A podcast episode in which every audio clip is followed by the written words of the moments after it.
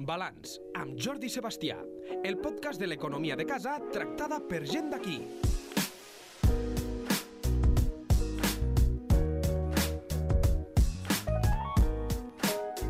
Parlarem d'un món que, que n'hem parlat d'altres vegades, eh, però des d'una altra perspectiva. Avui tenim amb nosaltres una persona que ha treballat eh, durant molts anys, que ha estat professional d'una matèria a l'elit, que moltes vegades doncs, eh, no és tractada com es mereix. Però volem parlar amb ell des d'un punt de vista econòmic, és a dir, que ens expliqui una mica com veu el, el món del futbol eh, la seva trajectòria si ha canviat molt econòmicament, si creu ell que doncs, eh, pot millorar i si eh, potser un dels mals que té justament és l'economia. Volem parlar amb l'àrbitre de futbol, l'internacional Xavier Estrada. Bon dia, què tal, com anem? Hola, molt bon dia, com estàs? Doncs eh, bé, eh, si et sembla, comencem.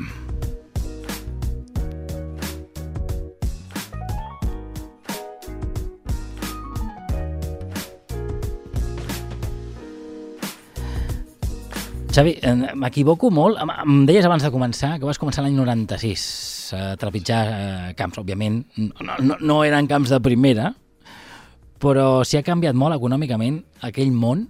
El 96 eh, estem parlant d'un futbol que no sé si econòmicament té res... És un model econòmic que no té res a veure amb l'actual. No té res a veure i tampoc té res a veure els terrenys de joc, perquè quan jo vaig començar els terrenys de joc eren de terra, actualment és realment complicat eh, trobar-ne un que sigui de, de terreny, no sigui de gespa artificial o gespa mixta, amb la qual cosa és un bon exemple de la inversió econòmica que s'ha fet al món del, del futbol, per suposat. Mm. Clar, quan, quan, quan un no jove decidia ser àrbitre l'any 96, com, com eres tu, eh, no sé si eren les mateixes perspectives que ara. Ho dic perquè eh, potser ara els nois que comencen, sabent que, que, que l'elit, un es pot guanyar la vida d'això, que ara m'ho diràs tu, però jo crec que sí, eh, doncs quan un trepitja un camp vestit de negre o de groc, eh, s'ho planteja d'una altra manera.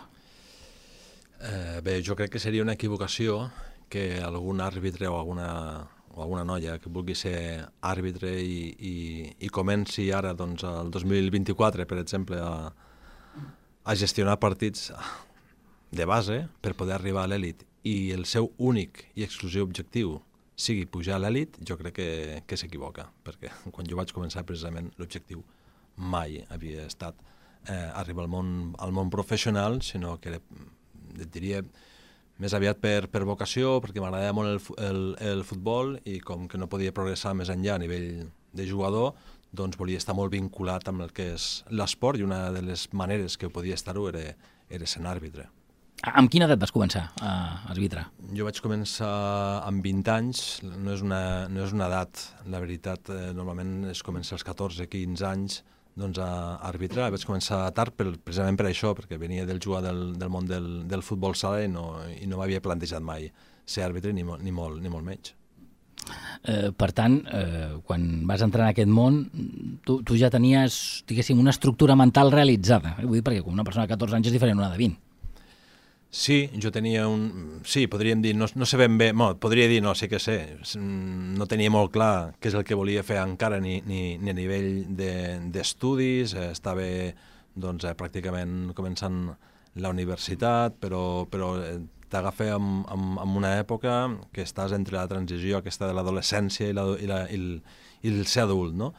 Eh, el que passa que, com et comentava abans, eh, jo veia, a mi l'esport sempre m'ha agradat, de fet, eh, continuo practicant-lo i l'he practicat, jo penso que durant tota la meva vida, i, i ostres, era una manera doncs, molt profitosa d'això, no? d'intentar, si més no, decidir per tu mateix el fet de, de descartar o no ser, ser àrbitre de futbol. I, I a mi la veritat, home, ara, eh, com se sol dir, no? després de, del temps i amb, i amb perspectiva, doncs està clar que, que l'aposta va, ser, va ser molt bona, però reitero, en, en cap cas eh, ho vaig deixar tot només pel, pel fet de ser àrbitre, és més, m'he intentat sempre actualitzar, formar, perquè entenella doncs, que com moltes etapes de la vida, tot té un començament i, i tot té un, un acabament.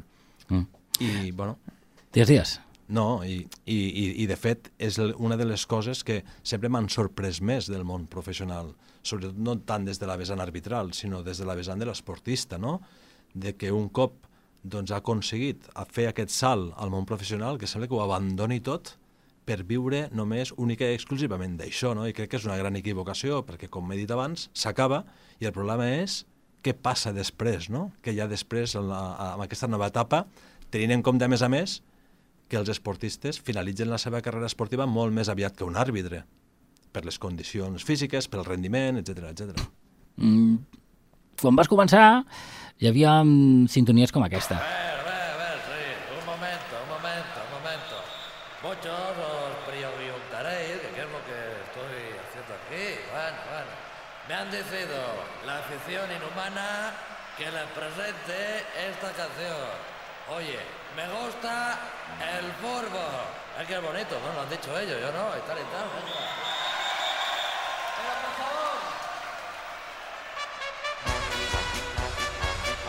encara ara, eh? Sí, encara, encara, encara. Però sí que és cert que aquesta era la, la banda sonora de- d'aquell Plus, del Plus que va portar els milions a la tele i va portar els milions al club. Tot va començar de manera modesta perquè encara era un canal que només podia veure aquell que tenia el descodificador i no sabia com, tot i que podíem dir, democratitzat a tots els partits. Quan va arribar el pay-per-view tot va canviar i aleshores sí que va arribar el diner en abundància. Eh, mm, no sé si creus que, que, que el, eh, has, al principi no ho vas viure del tot, però sí que has vist, diguéssim, com ha anat la cosa en els darrers 10 anys. Potser s'ha- punxat la bombolla del, de la tele? O encara segueix? No, què va? Ui, encara segueix i encara, i encara seguirà. Precisament per això hi ha tantes, ta- hi ha tantes lluites. Eh, retornant als orígens, eh, jo el que sí recordo, clar, no estava l'elit, evidentment, estava el futbol base, després el, el futbol amateur, eh, i tots recordem de que, clar, no hi havia futbol cada dia. El futbol que hi havia, Estudio Estadio, no? on se veien algunes imatges d'alguns partits, a vegades no, no, no tots, i evidentment amb moltes menys repeticions. No? Eh, jo crec que, que d'alguna manera, o sigui, tot té els seus punts forts i, i, i, i altres que podríem qüestionar, no? I sí que la gent que ha estat al voltant del futbol ha sapigut explotar molt bé, ha sapigut fer créixer molt bé tot el que és l'estructura, la gestió econòmica a nivell esportiu, parlo, fins al punt que mireu on estem, no? O sigui, això ha permès de que molts agents que viuen i molta gent que viu al voltant, ja no només esportistes, eh, sinó directius, premsa, eh, representant de jugadors, etc etc. doncs, ostres, els seus emoluments hagin també crescut en proporció, en, bueno, en proporció, potser no, no en proporció, però han crescut en referent als últims 30 anys, no? Eh, jo pensava que el, que el futbol podria explotar i ho vaig pensar per primer cop al 2018 amb el tema de la bombolla immobiliària. Podríem recordar també que hi havia molts dels equips els quals estaven doncs, patrocinats per moltes constructores. Sí. Estem parlant no fa més de 20 anys ja. Eh, això es va acabar es va acabar i també els equips van tindre que reinventar-se a l'hora de rebre patrocinadors i ara fins i tot és difícil trobar-ne algun, no? tot i que n'hi ha, evidentment, i aquí a casa nostra, Sí, mira. Sí, aquí a casa nostra, tot i que n'hi ha, que, que, que segueixen apostant, però fins i tot amb els salaris dels jugadors, que molts dels salaris anaven en proporció amb les quantitats que rebien d'aquests patrocinadors. No? Doncs, mira, amb aquella crisi immobiliària jo pensava que el futbol es resistiria, i no només es va ressentir que no ho va fer, sinó que es va aconseguir, eh, no et diria reinventar-se, però viure una vida totalment aliena a lo que s'estava vivint a nivell social. I la següent crisi, que la tenim des de fa molt poquet, no? Mhm. la, vam, la vam viure fa molt poquet, va ser la pandèmia. Mm. I a la pandèmia, jo i molts companys no, comentàvem, ostres, dic, si la crisi immobiliària no, no, no, no va aturar o, o, o no va d'alguna manera fer explotar el que es viu al món del, del futbol, perquè el que es viu al món del futbol no es viu amb altres esports, i, i ho dic així, ja, amb, amb lletres capitals, eh, la pandèmia ho aturarà. No va parar ni la pandèmia. És més, probablement era de les poques coses que es feien en pandèmia, jugar a futbol. Llavors, clar, es crea un debat també moltes vegades eh, ètic i moral, no? de dir, ostres, eh, és necessari realment quan ja... Clar, jo tinc per exemple, a casa un germà que és, que és metge i, i vius també una mica la perspectiva no, del que vivien els sanitaris en aquell moment i dius, ostres, és necessari quan realment aquesta gent està salvant vides i nosaltres estem allí, anem a treballar, que, que ho fem amb molta alegria perquè ens, ens apassiona, però potser no és, no és el que toca ara mateix, no? Llavors, bueno, dones compte que, que el món del futbol moltes vegades està eh, sobrevalorat. Potser una qüestió d'aquestes, d'aquesta sobrevaloració, la podem veure en les dades. L'altre dia mirava les, els partits de futbol, el partit més vist eh, l'havia seguit un milió 800, 600.000 persones. No, no recordo, 600, 800. Això és un 6, coma i escaig de share. Estem parlant de que els shares avui en dia es mouen els que són líders 15, 16... Clar, per això preguntava. Sí, sí. La bombolla, aquesta, Ara arribaré, arribaré. Què ha passat? La bombolla anava funcionant, evidentment que ha anat funcionant. Ara, les persones que han estat involucrades directament amb aquest funcionament, en lloc de mirar també pel bon funcionament del futbol i per totes les estructures que envolten el futbol, no ho han fet. I ho han fet només d'una manera egòlatra, és a dir, interiorment per lucrar-se personalment. I això ha fet que hagin generat altres opcions perquè no han sapigut escoltar, parlo amb, amb, a nivell molt personal, eh? que no han sapigut escoltar altres maneres de funcionar, com per exemple la Kings League, amb Gerard Piqué, que fixeu-vos-hi que té molt poc recorregut, però amb el poc recorregut que té, a nivell de tant percent de share o, o, o econòmicament, probablement li està donant ja moltes voltes al que és el futbol que tots coneixem, no? el futbol tradicional que tots coneixem avui en dia. Mm. No sé si creus que això s'haurà de regular algun dia. Que hi hagi partits com també en aquesta jornada que et deia jo, que s'hagin- la- els hagin vist 250.000 persones, que poden semblar moltes en una ciutat, però que a nivell televisiu és ridícul, doncs eh, És, és necessari que es reguli. És a dir, mm, jo ho veig alarmant, el que passa que van passant els anys i ningú, ningú diu res, a tothom li sembla bé, veig alarmant que, que hi hagi certs jugadors que estiguin que tinguin aquests salaris eh, desorbitats que, que tenen i que, i que es permeti que sigui així i que d'alguna manera no estigui una mica regulat, perquè precisament fa doncs, que hi hagi tantes diferències amb altres eh, àmbits esportius, amb altres esports, i que, desgraciadament, no tenen la repercussió que haurien de tindre a nivell de base. És a dir, si aquests diners poguessin servir doncs, per generar, per afavorir doncs, tota la base, per fer créixer estructures, per ajudar els equipaments eh, doncs, municipals, els camps de futbol, etc etc, doncs se diria, ostres, doncs perfecte, però és que no, no, és que no és així. I aquest és el problema, és que jo crec que hauria d'haver una regulació salarial i ens evitaríem també eh, totes aquestes deriva tots aquests, sí, sí, totes aquestes derivades que tenim, tots aquests problemes que tenim de malversació de fons, de, mm, bueno, de, de què es fan amb els, amb els diners, de corrupcions, etc etc etc. estàs d'acord amb el fair play de, de Tebas, del president de la Lliga, que ha establert una sèrie de quotes mm, per tal que els equips no puguin gastar més d'allò que, que tenen? Bueno, a mi el, el, el Més enllà del personatge, eh? Sí, correcte. A mi el que, el que em sorprèn més el fet de que, de que hi hagi un, un, un llindar econòmic del qual es pugui fitxar, eh, bueno, no et sabria dir fins quin punt podria ser bo o no bo. El problema és que si això, com deia abans, fos proporcional a les diferents categories i permetés doncs, que no només els equips de primera divisió, sinó els de segona, els de segona ref, els de primera ref, tinguessin els recursos suficients com per ser competitius i, i ostres, i, i tenir doncs, una estructura i seguidors i que això fomente al final promou a les ciutats que tenen aquests equips, els promou en molts sentits, a, a nivell turístic, a nivell, a nivell econòmic, però és que no és així.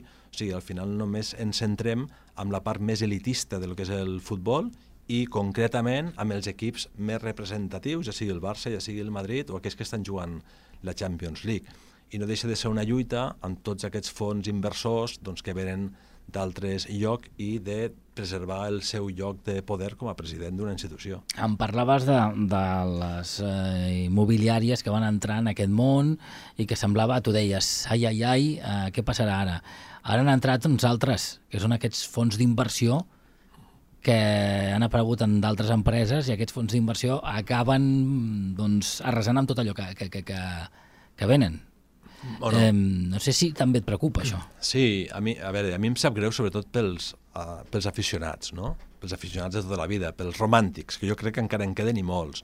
El que passa que, malauradament, el futbol ha, ha- deixat aquesta part romàntica. O sigui, difícilment trobem avui en dia un equip de, de futbol eh, que es basi única i exclusivament amb gent de casa, no? amb gent de la base que es vagi promocionant per jugar a l'elit, com és l'Atlètic Club.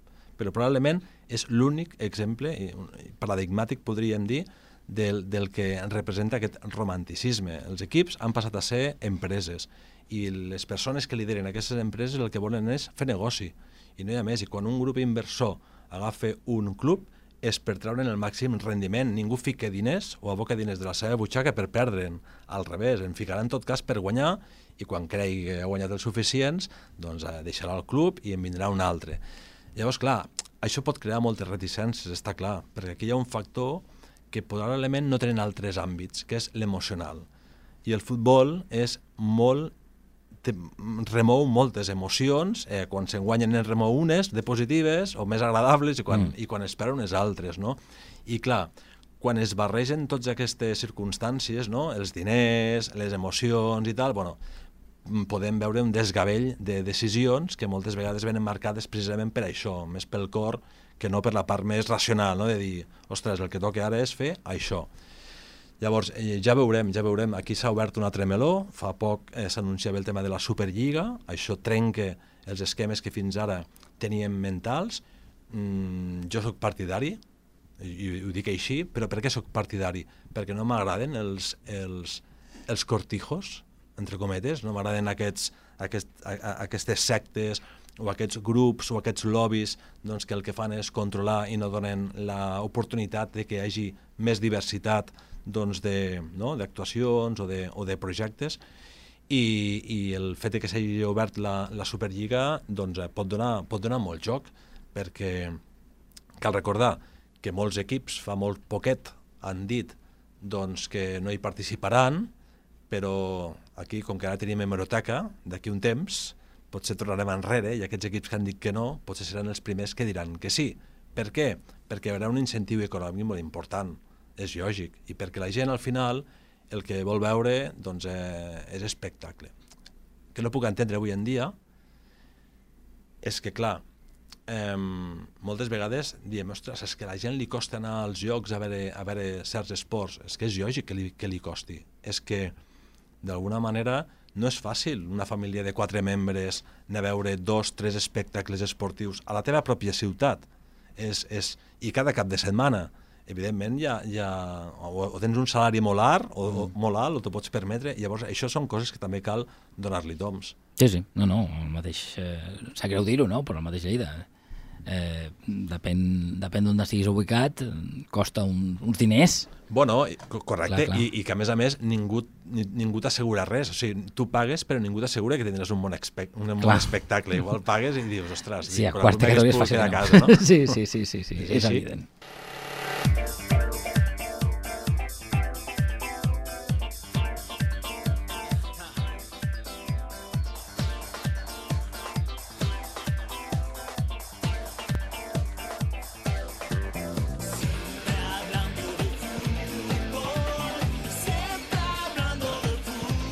La veritat és que sí que és veritat que, com diuen lo- los sencillos, sem sem sempre parlem de futbol eh, i al carrer es parla molt, i es parla molt d'àrbitres. No sé si, si el, eh, la figura de l'àrbitre eh, també s'ha modificat amb el món del futbol. Amb, amb aquest eh, auge econòmic doncs ha suposat un canvi, ja sigui en positiu o en negatiu, eh? però sí ha suposat un canvi eh, per, per l'àrbitre. Depèn. A veure. A veure, sí, sí. Ha suposat un canvi des del primer moment que ja vam canviar de color. O sigui, de començar vestits de negre, afortunadament, a anar mm. amb colors diversos. No, però ara fora bromes.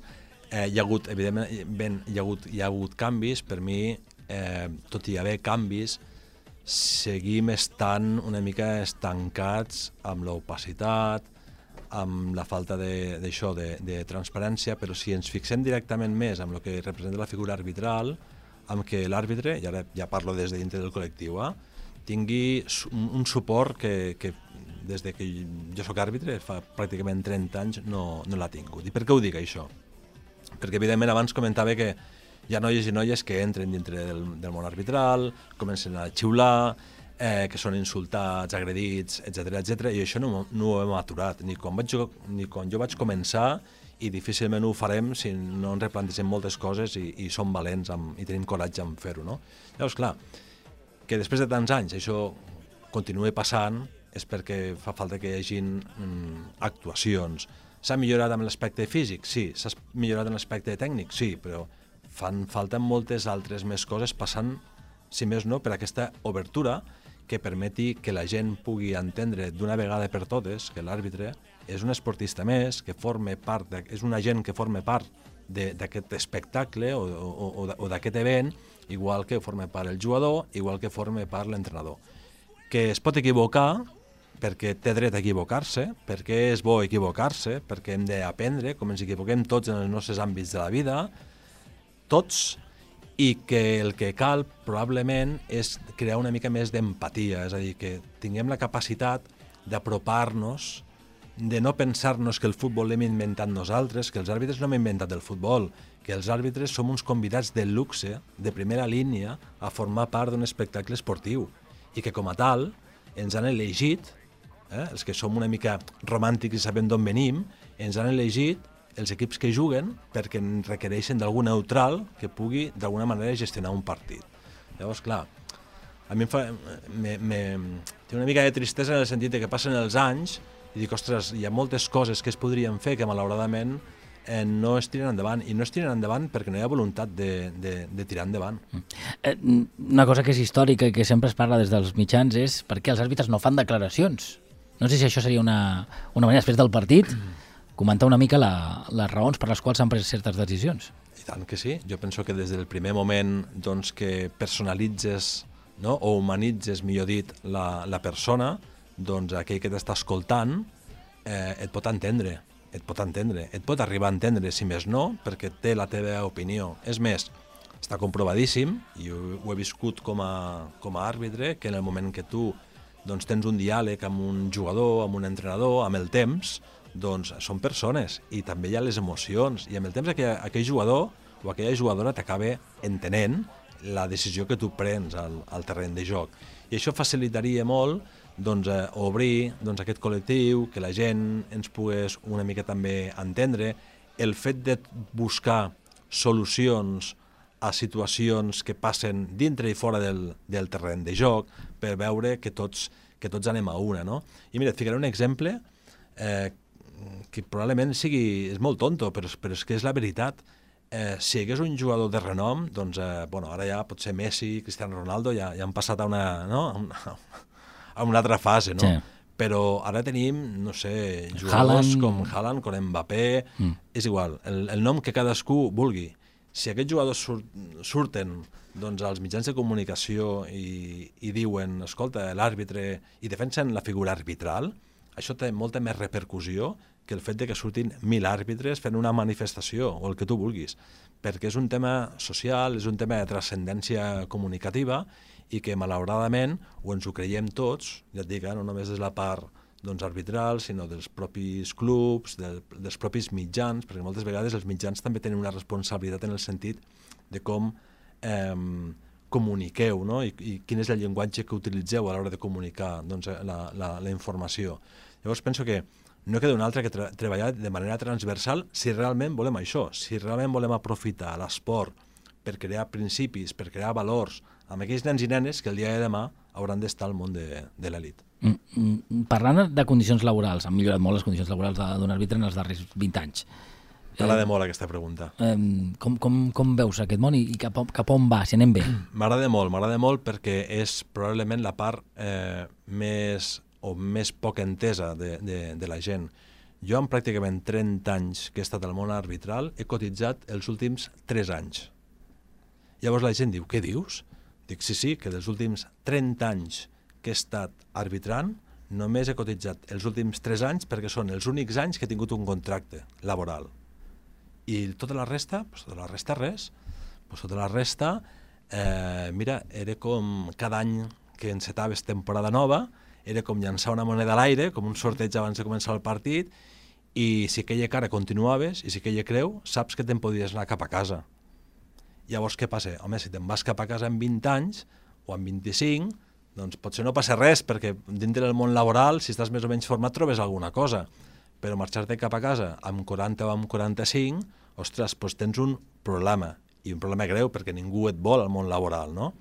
Llavors, clar, eh, sí que és cert que quan, quan es comença, i aquí també hi ha un dels hàndicaps eh, pels que acaben començant ara, perquè els que comencen ara, els joves que comencen ara, clar, reben uns diners, però aquests diners, com que són menors d'edat, els ha de tributar el pare o la mare. Amb la qual cosa els pares diuen, ostres, pues això m'ha d'afectar a, a la meva declaració de renda. Mm, doble pot- pago, no? Correcte, Sí. potser, escolta, dedicat a una altra cosa. No? Llavors, hem de buscar, hi ha molts problemes, molta problemàtica, que clar, la gent que, que hem tingut l'ocasió de- d'estar-hi dintre ho coneixem molt bé. No?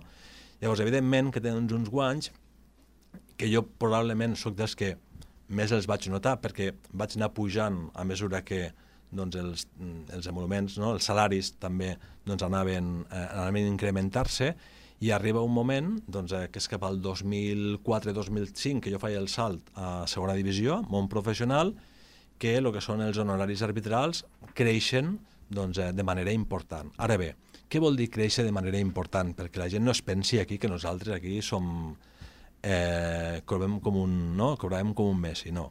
El jugador més mal pagat de primera divisió té un salari d'uns 180.000 euros. Sí?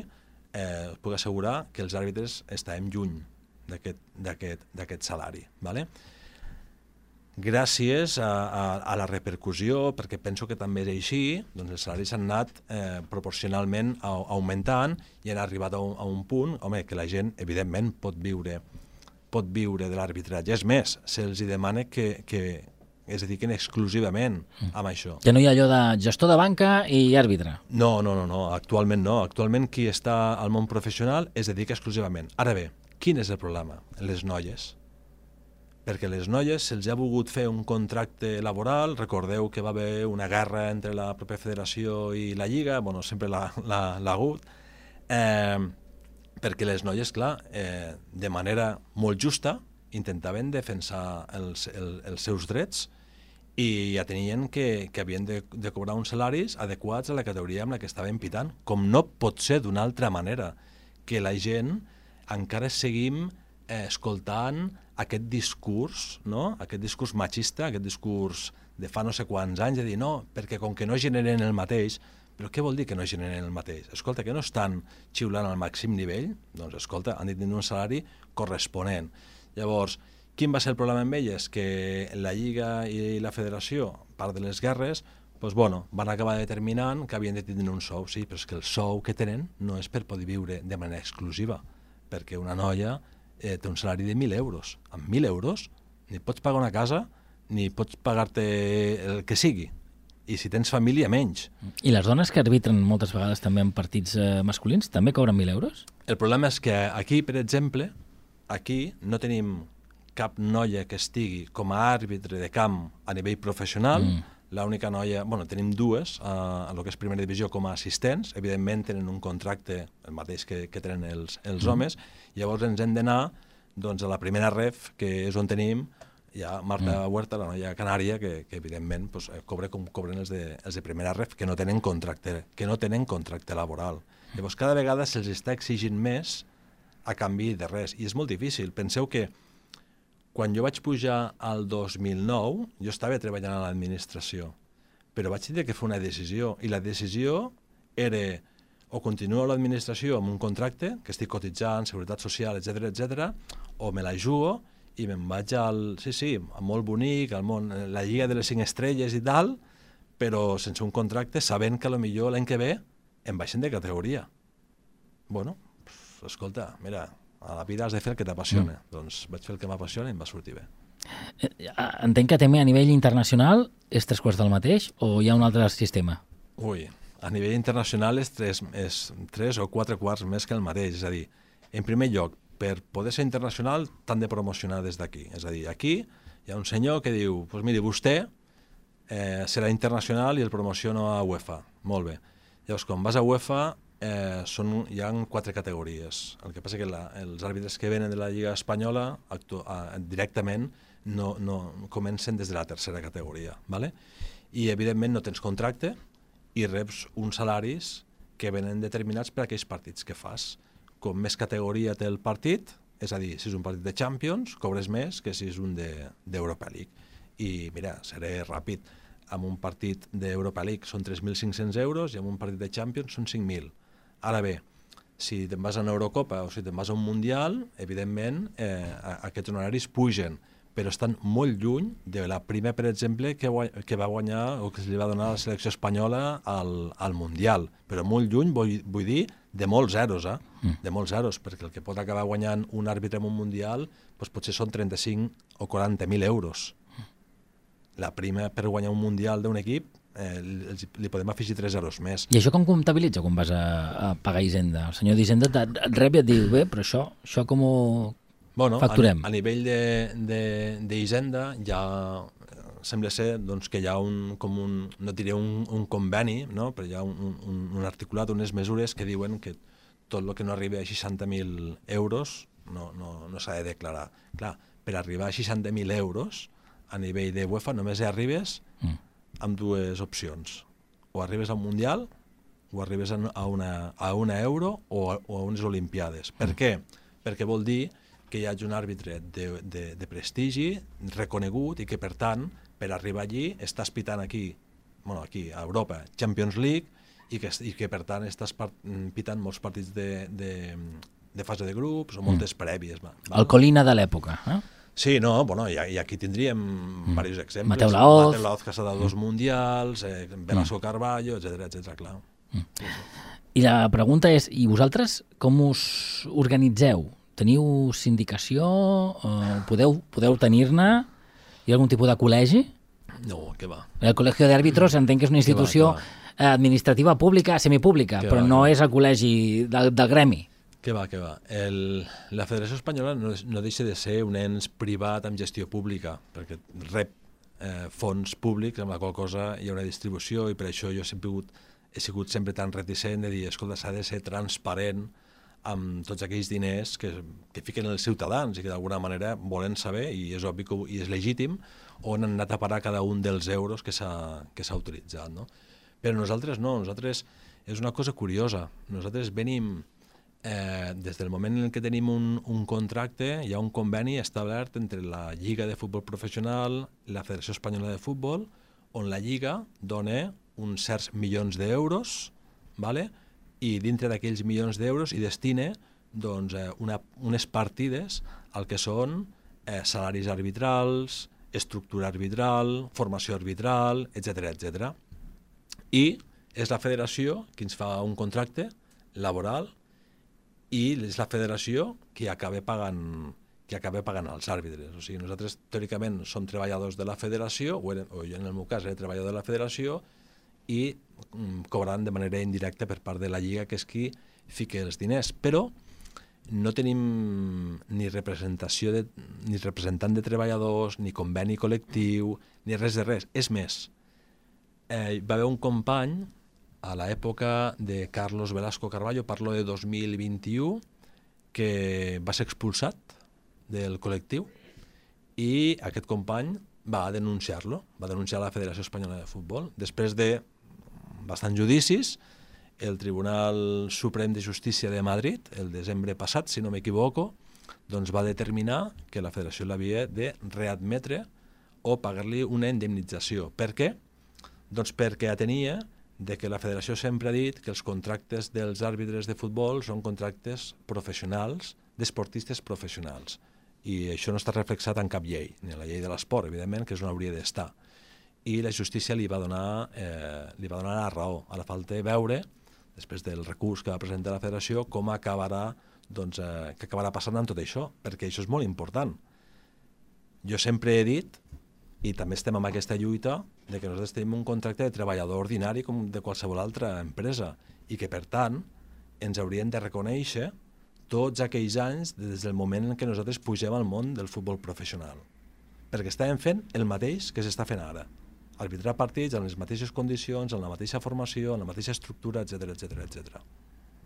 Si això passés, si s'acabés reconeixent per part d'algun jutge, potser seria un descalabre per la federació, no? O, o rep tants diners que creus que no, que no notaries? Seria un descalabre. El que és un descalabre és que hi hagi gent Mm. que aconsegueixi liderar institucions que tenen pressupostos de 120 milions d'euros i que facin una nefasta gestió, ja no et diré només econòmica o esportiva o tot, o tot, mm. o tot plegat. Aquest és el gran descalabre. I precisament és per això, i ara sí que retorno al principi, mm -hmm. de què important seria marcar els salaris, perquè el que faríem és espantar que tipologies i perfils d'aquest tipus ocupes, ocupessin llocs de poder i càrrecs de responsabilitat com aquests, que tenen molt poder, eh? perquè al final, fixeu-vos-hi, eh, el producte interior brut que acabem movent el futbol és brutal, brutal. I, I aquí es comencen a barrejar moltes coses perquè tothom vol liderar aquest vaixell perquè és un vaixell que sí, home, parlem de futbol però parlem de moltes altres, de moltes altres coses. I si ho fem en petit comitè, si saltem del món federatiu espanyol i venim a casa nostra, al comitè català, pues, ostres, la Federació Catalana, l'última assemblea va aprovar un pressupost de 27 milions d'euros. Llavors, home, jo crec que amb 27 milions d'euros podem fer moltes coses i estaran tots molt d'acord amb mi els que m'estan escoltant si tenen fills i filles jugant a futbol que dels 500 o 600 euros que paguen anualment als seus clubs perquè els seus fills i filles juguin a vegades amb unes condicions que podrien dir, home, amb, amb, amb un camp de futbol estan jugant amb 5 per, no? amb, amb Sí, 4 sí. metres quadrats Sí, sí, sí. amb 27 milions d'euros vostès, famílies, heu rebut alguna formació per part de la federació? Els seus fills han rebut, més enllà de lo que és jugar a futbol, alguna gestió emocional, gestió de conflictes dintre del vestuari, algun codi de conducta, algunes coses? Zero, però no d'ara, eh? de sempre.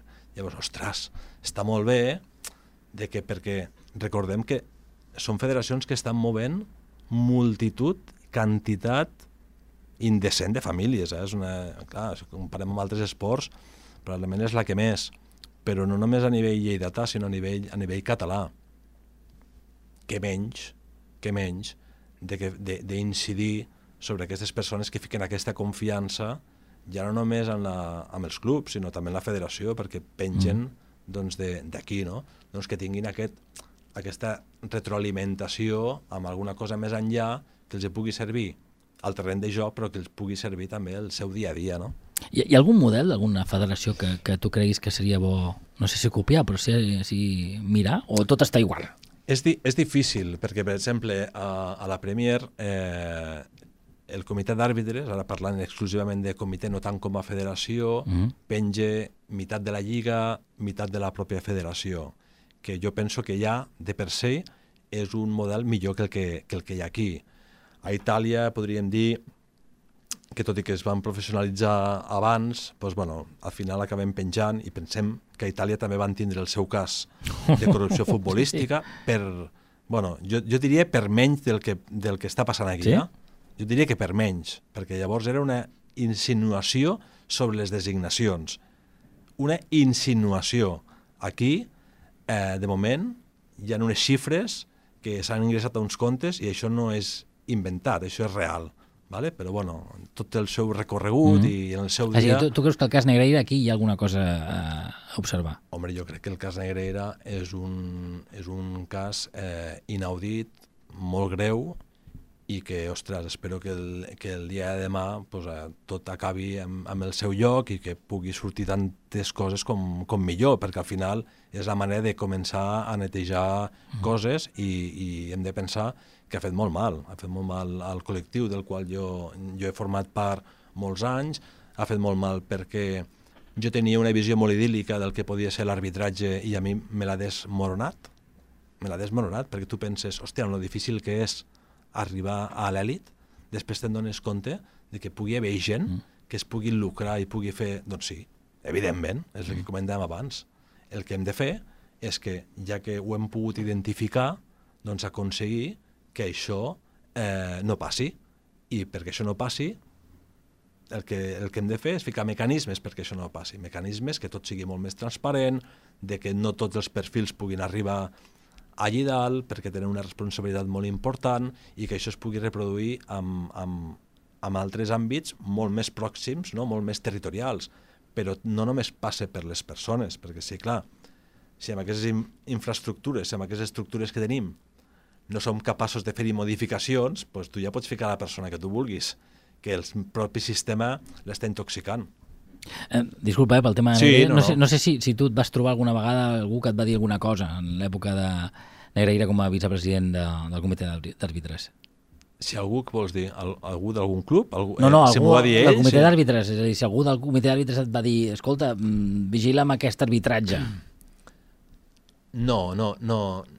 El, el tema, és que clar, el tema del Negrera és un tema que, que, que costarà d'entendre fins que no es pugui explicar eh, profundament, val? perquè clar, vol explicar una cosa que es ve fent des de no sé quants mm. anys, des del 93, Mm. clar, i resumir-ho amb un paràgraf o amb dues frases mm. és molt difícil. Llavors, eh, per entendre això s'ha d'entendre quina és l'estructura del, de la pròpia federació i quina és l'estructura del comitè i el que fa que unes persones tinguin més o, o, o menys poder o puguin, o puguin decidir. A mi, sincerament, quan jo, no, quan jo he anat a pitar, eh, ningú m'ha dit el que, el, que he tingut de, el que he tingut de fer. I, de fet, eh, quan jo presento en el seu moment la, la querella és perquè, ostres, eh, no, puc, no entra al meu cap, no entra al meu esquema mental que hi hagi una persona que hagi sigut el meu jefe doncs que no, amb, aquesta, amb aquest presumpte mm, actuació de, de, de corrupció doncs hagi rebut a, aquests diners i hagi pogut afavorir o no desafavorir a un club, a un altre, o hagi fet el que hagi, el que hagi fet. Per això està la, per això està la justícia i per això doncs, eh, prenc aquesta, aquesta decisió. No? Llavors, a partir d'aquí hi ha un tema molt més, molt més profund que va lligat una miqueteta amb... perquè tot està, tot està bastant, bastant lligat. Clar, en el moment que tu no tens un contracte laboral i que tu depens d'una federació i que tu, tens, i que tu depens d'un organi, d'un organigrama o d'un organisme que és totalment piramidal, jo no he fet la mili, sí? però el que el, qui l'ha fet eh, doncs, bueno, al final tens uns comandaments no? Mm. per sobre i et diuen el que has de fer, has de tindre les ordres, i si no t'atens a les ordres, doncs ja saps el que, el que va. I el col·lectiu, però no és d'ara això, el col·lectiu és des de jo, quan jo vaig començar i abans, només s'ha guiat per, amb una directriu, i és la por. I la por, com diu la paraula, doncs hi ha gent que la bloqueja, que és el que volen, d'alguna manera, el que tu no puguis fer o dir allò que t'agradaria dir, i molt poca gent davant d'aquesta emoció pues, eh, diu el que voldria dir perquè ja sap quines són les, les conseqüències. I això que es viu a l'elit professional perquè s'hi mouen doncs, molts més diners, hi ha molts més interessos, també acaba passant a nivell de base. Acaba passant a nivell de base. I és així. I llavors el que s'ha de desfer o el que s'ha d'intentar explicar és tot aquest intrínculis que hi ha i aquest eh, sistema, podríem dir una mica clientelar, però no, però no per res, sinó per molt, perquè tota aquella gent que vingui doncs, tingui les mateixes oportunitats doncs, que, que he pogut tindre jo o qualsevol, o qualsevol altre de poder lluitar per arribar al món, al món professional. Hem d'anar acabant, però no sé si vols acabar amb alguna mica d'optimisme. Dic, No sé si tu creus que en el futbol del segle XXI, que encara queda la major part, doncs veurem una evolució en positiu. Home, jo soc molt, soc molt optimista. Eh? Si, si he donat la sensació de no, de no ser-ho, la veritat és que no, soc molt optimista, perquè jo crec que precisament ostres, eh, cal, canviar, cal canviar coses i quan canviem coses és per, és per millor, és per intentar facilitar la vida de la gent que venen per darrere nostre i que, ostres, que desgraciadament no hagin de viure episodis que no estan relacionats directament amb l'esport, no? sinó que d'alguna manera els serveixi per motivar i que puguem motivar. Si nosaltres no som capaços de motivar els futurs àrbitres, malament, malament an anem. Jo crec que sí, jo crec que falta, sobretot, sobretot, menys egocentrisme, és a dir, que la gent escolti, es deixi escoltar i que siguem capaços de sumar esforços per béns comuns, sí, ho torno a repetir, per béns comuns, perquè al final, sí, sí, això té un, és un missatge subliminal, però és que és així. Eh, vivim en una, en una ciutat eh, relativament petita, de que si en el moment que siguem tots capaços, per exemple, d'anar tots a una, i ara que parlem d'esport, d'anar tots a una, ostres, ens facilitarà molt les coses i estic convençut de que tindrem molts més èxits. Si això som capaços ja de traslladar-ho i aterrar-ho als més petitets. Als clubs, i, i m'estàs als de clubs, eh? Correcte. de clubs, eh? Als clubs i als, i als nois i a les noies que formen part de- d'aquests clubs, ostres, doncs jo crec que a a part de grans esportistes tindrem grans persones, que és el més important, reitero. Xavier Estrada, exentrenador internacional de futbol. Moltes gràcies, que hagi molt bé. Fins la propera. Adéu-siau. Gràcies a vosaltres. Balanç amb Jordi Sebastià, el segon dilluns de cada mes a lleida24.cat.